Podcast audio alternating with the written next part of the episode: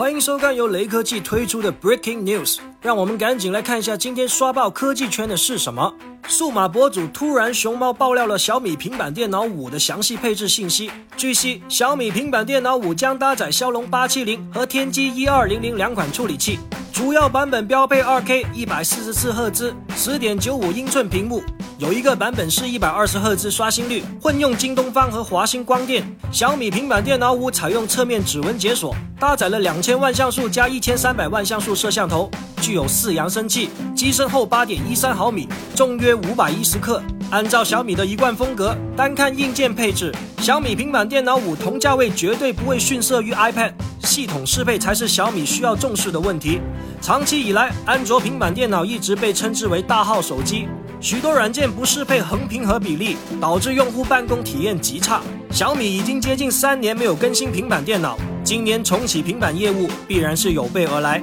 相信系统适配性会相对完善。至于发布的时间，也会在三月二十九日，